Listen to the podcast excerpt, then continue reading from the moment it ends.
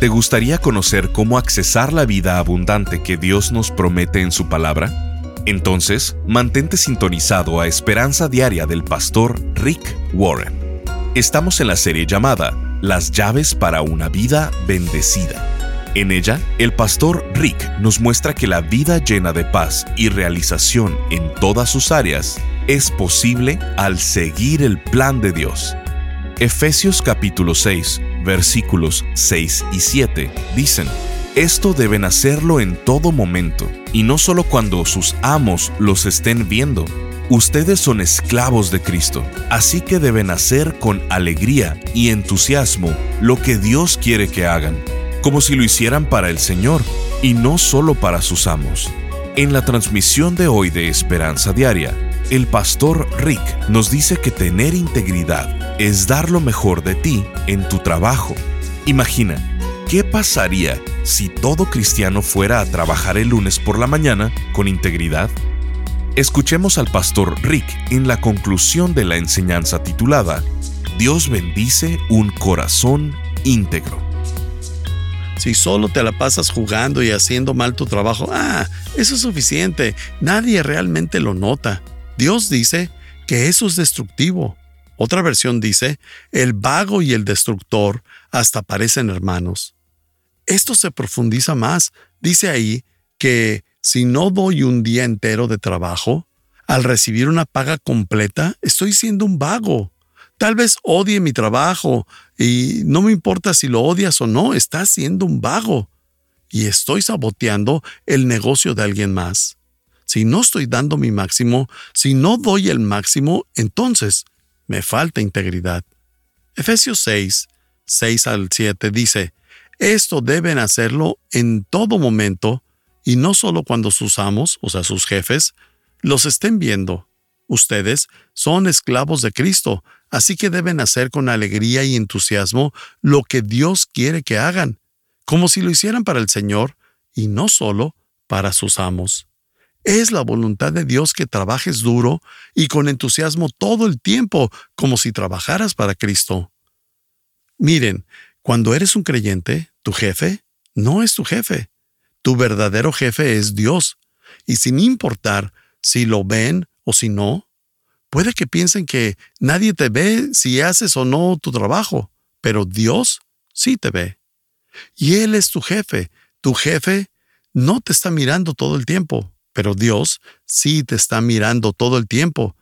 Y esto es una prueba, una prueba de integridad. No es la voluntad de Dios que pierdas el tiempo, el dinero y los recursos del dueño del negocio, de tu empleador. Colosenses 3:23 dice esto, Esclavos, obedezcan en todo a sus amos terrenales. No traten de agradarlos solo cuando ellos los estén vigilando, sino siempre obedézcanlos de buena gana y por respeto a Dios. Eso es integridad. ¿Das lo mejor en tu trabajo? Si no lo haces, necesitas cambiar. Necesitas arrepentirte. No necesito solo hacer el mínimo, necesito dar lo mejor de mí, hacer lo mejor que pueda. Colosenses 3:23 nuevamente dice, trabajen de buena gana en todo lo que hagan como si fuera para el Señor. Lo dijo dos veces, y si la Biblia dice algo dos veces, más vale que pongan atención, como si fuera para el Señor y no para la gente. Esa es una marca de integridad, esa es mi actitud. Imagina cómo el mundo cambiaría si todo cristiano, que somos unos 2.3 billones en el mundo, ¿qué pasaría si todo cristiano fuera a trabajar el lunes por la mañana con integridad, que dijera, no importa que todos los demás se la pasen jugando, no me importa que todos digan que eso es suficiente para el gobierno, no me importa lo que los demás piensen, yo voy a trabajar duro, trabajar con gozo y daré lo mejor. ¿Qué pasaría si los cristianos se ganaran la reputación y que las personas dijeran, solo contratamos cristianos? ¿Por qué? Porque son los mejores trabajadores, trabajan con integridad, dan el extra, son honestos, no hacen trampa, no son flojos, trabajan duro. ¿Qué tipo de testimonio tendríamos en el mundo si fuéramos así? Les daré una más. ¿Te conviertes en una persona con integridad? Número 6. Siendo genuino con otros. Te conviertes en una persona con integridad cuando eres genuino con otros, cuando no finges, cuando eres tú mismo, no pretendes. Es lo que estábamos platicando hace rato. Eres auténtico, eres genuino, no eres un hipócrites, no usas una máscara y no hablas de una manera con un grupo y luego vas para allá usando otra máscara y actúas de otra manera en otro grupo. No actúas de una manera en la iglesia y de otra en tu trabajo, de otra en la cancha o lo que sea. No, siempre eres el mismo. No eres perfecto, no eres intachable, no es que no cometas errores, claro que los cometes, pero tu corazón está en dirección correcta. Eres genuino con otras personas, no eres un farsante, no eres falso, no estás tratando de ser alguien que no eres. Segunda de Corintios 4:2 dice, rechazamos, o sea, nos rehusamos, rechazamos todas las acciones vergonzosas y los métodos turbios. No tratamos de engañar a nadie ni distorsionar la palabra de Dios. Decimos la verdad delante de Dios y todos los que son sinceros lo saben bien. Tu vida es un libro abierto. Eres auténtico. Lo que ves es lo que obtienes. No eres un charlatán, no eres falso. Te vas por la integridad, no por la imagen. En un mundo obsesionado con apariencia y con la imagen, ¿cómo puedes ser genuino cuando todos están fingiendo? Cuando los demás están tratando de vivir y actuar una imagen de hacer esto y hacer aquello, ellos no tienen integridad y solamente pasean, viven a medias y hacen trampa, no cumplen sus promesas y todo ese tipo de cosas. ¿Cómo puedes mantenerte genuino? Solo hay una manera. Te tiene que importar más la aprobación de Dios que la aprobación de otras personas. Esa es la única manera en la que te convertirás en un hombre y en una mujer de integridad. Porque si te importa lo que Dios piensa, entonces harás lo correcto. Pero si te importa lo que los demás piensan, típicamente y con regularidad harás lo incorrecto. Porque lo que Dios piensa algunas veces es impopular. Algunas veces es difícil. La única manera de mantener la integridad es que te importe más la aprobación de Dios, bien hecho siervo y fiel, que te interese la aprobación de las demás personas. El Salmo 119, 9 dice, ¿Cómo puede un joven mantenerse puro? Obedeciendo tu palabra. Debes obedecer la palabra, debes de mantenerte en este libro, si no obedeces este libro, no tendrás la fuerza ni la condición para vivir con integridad. Lo he dicho muchas veces. Si no tengo mi momento diario con Dios y su palabra, si no tengo mi tiempo de silencio, si eh, me lo pierdo por algunos días, me he dado cuenta que me pongo molesto. Si no estoy en la palabra, si no tengo un tiempo de silencio por una semana, mi esposa lo nota si no he tenido mi momento o mi tiempo por un mes, ustedes lo notarían, porque no tendría nada de energía, energía espiritual, para explicarles claramente la palabra de Dios. Tienes que mantenerte en la palabra. Este mensaje ha sido para mí muy difícil de compartir y muy difícil para ustedes de escuchar. Es un mensaje difícil. Cuando reviso este listado de seis cosas en mi mente pienso, Híjole, fallo, fallo, fallo. Solo pienso, no me siento bien acerca de ello. Pero esto es lo bueno. San Agustín dijo esto, la confesión de las malas obras es el comienzo de las buenas obras. Así que, si estás convencido de convertirte en una mujer, de convertirte en un hombre de integridad, el primer paso es admitir que no tienes integridad. Simplemente lo admites. No la tengo. Dios, lo admito, no siempre cumplo mis promesas, lo admito. Dios, no siempre pago mis cuentas a tiempo. Admito que a veces chismeo y me gusta. Es algo que disfruto. Y Dios, admito que he usado tu dinero, lo he robado. He usado el diezmo para pagar mis cuentas. Me ha hecho falta integridad en eso, y lo admito. No siempre doy lo mejor en el trabajo. Algunas veces flojeo, algunas veces me tomo un tiempo extra para hacer unas tareas. Algunas veces no doy el todo y me llevo algunas cosas de la oficina a la casa. Luego, han sido muchas veces en las cuales, Señor, no he sido genuino con otras personas. He sido falso, he pretendido. No soy yo mismo. Solo soy un farsante. Uso una máscara para ocultar mis inseguridades. Y Dios, admito que he segmentado mi vida. He actuado de una manera aquí y de otra manera allá. Mi vida sexual por aquí, mi pequeño hábito por allá y un pequeño secreto por allá. Todo lo tengo por separado. Es como el Titanic. ¿Alguna vez compartí eso con ustedes? El mito del Titanic es que puedes segmentar tu vida y aún mantenerla a flote. Se suponía que el Titanic era el primer barco inundible, porque era el primer barco construido con una cubierta segmentada. Previamente al Titanic, todas las cubiertas de los barcos eran únicas y abiertas. Así que si tu barco golpeaba una roca, otro bote, un iceberg, y eso hacía un hoyo en la cubierta, el agua entraría y llenaría el barco y se hundiría. Estás escuchando Esperanza Diaria. En un momento, el pastor Rick regresará con el resto del mensaje de hoy. Si te perdiste alguna porción de este mensaje, lo puedes escuchar a cualquier hora en pastorricespañol.com. Mucha gente piensa que vivir la buena vida es verte bien, sentirte bien y tener todos los bienes. Pero el pastor Rick nos dice que las posesiones materiales, la fama o la salud física no son suficientes para abandonar ese sentimiento de falta de esperanza y de insatisfacción que muchos tienen.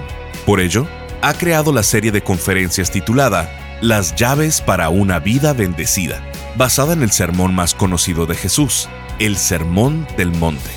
Tomado de él, el pastor Rick imparte ocho lecciones prácticas para que logremos vivir la vida abundante que Dios quiere que vivamos. ¿En qué tengo que depender? cómo Dios bendice un corazón quebrantado, la fortaleza de la mansedumbre. ¿Por qué necesitas mantenerte hambriento de Él? Tu ministerio de misericordia. Dios bendice un corazón íntegro. ¿Cómo reconciliar una relación? Manejando la oposición a tu fe.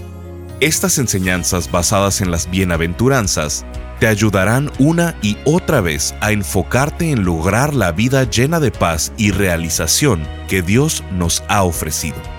Queremos enviarte esta extraordinaria serie. Al contribuir financieramente con cualquier cantidad a Esperanza Diaria, te enviaremos estas ocho conferencias en formato MP3 de alta calidad descargable. Solo visítanos en pastorricespañol.com o llámanos al 949-713-5151. Eso es al 949-713-5151 o en pastorricespañol.com. Al estar ahí, te invitamos a que te suscribas para recibir vía correo electrónico el devocional y podcast diario del Pastor Rick. Ahora, volvamos con el Pastor Rick para escuchar la conclusión de esta transmisión. El Titanic era el primer barco que tenía una cubierta segmentada por compartimentos. Decían que teóricamente, como lo hacen con los submarinos hoy en día, segmentas un submarino para que, si entra agua en un área, puedas encerrarla con las escotillas. La idea es que puede entrar una cierta cantidad de agua y el barco no se va a hundir. Teóricamente, eso es cierto. Pero amigos, cuando se trata de tu vida, un hoyo en el barco es un hoyo en el barco y eventualmente te va a hundir. Esa pequeña área que piensas que tenías bajo control no lo está y te va a derribar. Si tú y yo vamos de pesca y tú estás sentado en un extremo del bote y yo al otro, y de repente yo saco un taladro y comienzo a perforar el bote de mi lado, te vas a preocupar. Rick, ¿qué estás haciendo? Nos vas a hundir. ¡Hey! Es mi vida. Nadie tiene el derecho de decirme qué hacer con mi vida. Yo la puedo controlar. Soy un adulto. Puedo pecar y salirme con la mía. No te debe importar lo que yo haga con mi vida. Lo siento, pero sí me importa lo que hagas con tu vida porque todos estamos en el mismo bote. Se llama tierra. Estamos todos en esto. No puedes pecar y no afectar a otras personas, lo siento, pero simplemente no entiendes cómo funciona. La verdad es que esto será muy profundo, pero dicho de una manera muy simple, el pecado podrá ser personal, pero nunca es privado. Mi pecado puede ser personal, yo lo hice, pero nunca es privado. Incluso cuando no sepas de los pecados que hay en mi vida, te van a afectar. Esposos, incluso cuando sus esposas no sepan de los pecados que hay en sus vidas, las van a afectar. Esposas, incluso si sus esposos no saben acerca de los pecados en su vida, los van a afectar. Nos afectamos mutuamente. No puedes vivir tu vida sin afectar a los demás. Así que la idea que no es de mi incumbencia es tonta. Es de mi incumbencia, es de tu incumbencia, porque todos nos afectamos mutuamente. Incluso cuando las personas no sepan de algo en mi vida, aún así, los va a afectar de diferentes maneras, por la bendición de Dios o por el retiro de la bendición de Dios en mi vida y en tu vida. La Biblia dice en números 32, 23, pero si se niegan, estarán pecando contra el Señor y pueden estar seguros de que no escaparán de su pecado. Amigos, es por eso que necesitamos un Salvador, por lo que hablamos el día de hoy. Por eso necesitamos la cruz, por eso necesitamos la gracia y el perdón. ¿Por qué? Porque ninguno de nosotros somos suficientes, ninguno de nosotros es perfecto. La Biblia dice en Eclesiastés 7:20, No hay en la tierra nadie tan justo que haga el bien y nunca peque. También la Biblia dice en Romanos 3:23, pues todos han pecado y están privados de la gloria de Dios. Así que todos tenemos nuestros pecados específicos. Tú tienes los tuyos y yo tengo los míos. Pero gracias a Dios que perdona todos los pecados. Todos hemos pecado y hemos sido privados de la gloria de Dios. Necesitamos un Salvador porque no hay forma que pueda ser suficiente para la perfección de Dios y no hay manera que tú puedas tampoco. Dios no espera que seas perfecto. Él espera que tengas integridad, lo que significa que te haces responsable. El punto de partida para ser un hombre y una mujer de Dios es decir, lo admito, simplemente no tengo integridad en algunas de estas áreas. Lo que realmente importa es la dirección de tu corazón. Amigos, no siempre lo hago bien. Su pastor es un individuo con muchas fallas. No siempre acierto, cometo muchos errores, peco, no siempre soy generoso, lo quiero ser, pero no lo soy, no siempre soy amable con todos, lo quisiera ser, pero no lo soy. No siempre cumplo mis promesas, quiero hacerlo, pero no lo hago. No siempre hago las cosas lo mejor que pueda, quisiera hacerlo, pero no. No quiero chismear, no quiero escuchar chismes, pero a veces lo hago. Pero en lo más profundo de mi corazón, en medio de todo mi pecado, Quiero hacer lo correcto, quiero ser un hombre íntegro. Afortunadamente, cuando Dios ve a Rick Warren, no dice, qué desastre de hombre, qué fracaso, debería ser mejor que eso. ¿Cómo es que sigue cayendo en eso? En lugar de eso, él dice, ahí está un hombre que tiene un corazón para mí y voy a bendecirlo. Lo diré otra vez, Dios está más interesado en tu corazón que en tus pecados. Nunca serás perfecto, nunca estarás libre de pecado, pero puedes pecar menos. ¿Entendiste? Bien. Nunca estarás libre de pecado, pero puedes pecar menos. Esa es una elección, y es la elección de la integridad. Y comienzas diciendo, Dios, no siempre cumplo mis promesas, pero quiero hacerlo. Dios, no siempre pago mis cuentas, pero quiero hacerlo. No me he rehusado al chisme. Lo he escuchado, pero ya no quiero más. Dios, no quiero robar tu dinero. Como un acto de integridad, quiero diezmar. Dios, no siempre doy lo mejor en el trabajo. No doy mi mejor esfuerzo, pero quiero hacerlo. Esa es mi dirección, Dios. Tengo que admitir que muchas veces no he sido genuino, he fingido, vivo inseguro, y es por la inseguridad proveniente de la falta de integridad. Cuando vienes a Dios y le dices, Dios, este es mi corazón, verdaderamente quiero que vaya en esa dirección.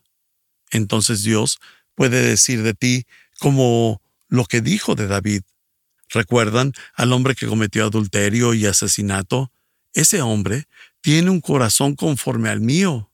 Pasó por alto todas las equivocaciones y vio la dirección de su corazón, del corazón de David, y dijo, ese hombre tiene un buen corazón, él se dirige en la dirección correcta, él quiere hacer lo correcto.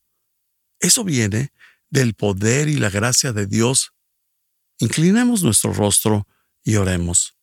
Voy a hacer una oración en la cual me pueden seguir en sus mentes y hacerla su oración a Dios. Jesucristo, te agradezco que no tengas pecado. Tú nunca pecaste. Eres el mayor ejemplo de integridad, para que así pudieras pagar por todos mis pecados. Te agradezco por morir en la cruz por mí. Di eso en tu cabeza. Gracias por morir en la cruz por mí y pagar por todos mis pecados. No hay manera que pueda ser suficiente para estar a la altura de tu estándar de perfección. Y es por eso que necesito de tu gracia. Es por eso que necesito de tu perdón. Y es por eso que necesito tu salvación. Y Jesús, gracias por amarme lo suficiente para pagar por todos mis pecados. Hablamos de que la confesión de las malas obras es el comienzo de las buenas obras. Así que, ¿por qué no te tomas un tiempo de confesión con Dios? ¿Por qué no le dices a Dios, admito que no siempre he cumplido mis promesas, pero quiero hacerlo. Dios, admito que he gastado más dinero que el que genero, y me he metido profundamente en deudas y no las he pagado, pero quiero hacerlo. Quiero pedirte que me ayudes. Quiero dejar de gastar más de lo que gano para poder comenzar a pagar mis deudas y ser una persona de integridad. Dios, admito que he chismeado, He hablado mal de otras personas y lo siento. No quiero ser de esa manera. Dios, no te he puesto al frente de mi dinero. He pagado todo excepto mi diezmo. Te he puesto al final, no al principio. Como un acto de integridad, comenzaré a diezmar. Dios, admito que no siempre hago mi mejor esfuerzo. No siempre trabajo duro y con entusiasmo flojeo en ocasiones porque no siempre me gusta mi trabajo. Ayúdame a recordar que cuando nadie ve lo que hago, tú sí lo ves. Ayúdame a hacer mi trabajo con excelencia, con calidad y con integridad, sabiendo que trabajo para ti como mi verdadero jefe. Dios, necesito que me des el valor para ser genuino con otras personas. Estoy cansado de usar máscaras. Estoy cansado de los juegos de maniobrar y manipular detrás del escenario. Quiero vivir mi vida como un libro abierto. No perfecto, no sin pecado, sino auténtico y en totalidad. El día de hoy, Jesucristo, quiero comprometerme a ser un hombre o una mujer de integridad. Quiero un corazón limpio que pueda bendecir, Ayúdame a permanecer en la palabra cada día. Es tu palabra la que me mantiene limpio. Y si nunca has invitado a Jesucristo a que te perdone y que sea el Salvador de tu vida y el Señor, di esto. Jesucristo, no lo entiendo todo, pero quiero agradecerte por morir por mis pecados. Te pido que seas mi líder, mi Señor, mi administrador, el jefe de mi vida. Quiero tu propósito, tu paz, tu plan y tu poder.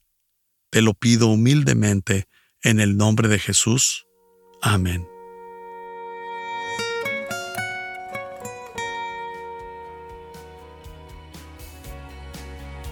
Sintonízanos en el siguiente programa para seguir buscando nuestra esperanza diaria en la palabra de Dios.